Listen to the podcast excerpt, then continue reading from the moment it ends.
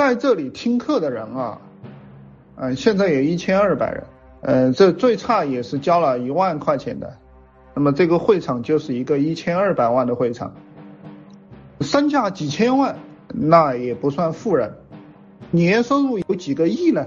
嗯，那企业家这个门道就入门了。其实我是不想讲课，但是还必须得来讲。我本来计划是五年都不讲课的。但是现在必须得讲一讲，讲一讲，大家多赚点钱。死的时候，让你儿子、女儿给你订一副金棺材，否则的话，死的时候有点寒酸，寒酸。我们今天讲课的主题就是赚钱啊。我们群里呢，现在有日收入几十万的人啊，一千多个老板，有那么几个日收入几十万的人也很正常，不牛逼。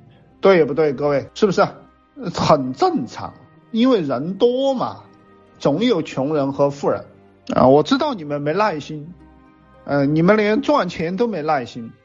我也知道讲一会儿课大家都不听了，都跑了，认为自己懂了。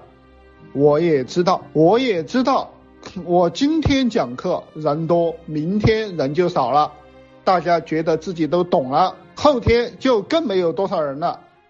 我知道你们就是这样的，实际上呢，我让你们谁拿出来一千万现金，可能你们都拿不出来。但是穷呢，也没有耐心，是不是？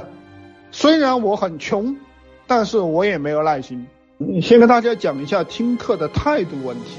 我听课，如果真的这个人很厉害，我会反复听，认真听，并且执行。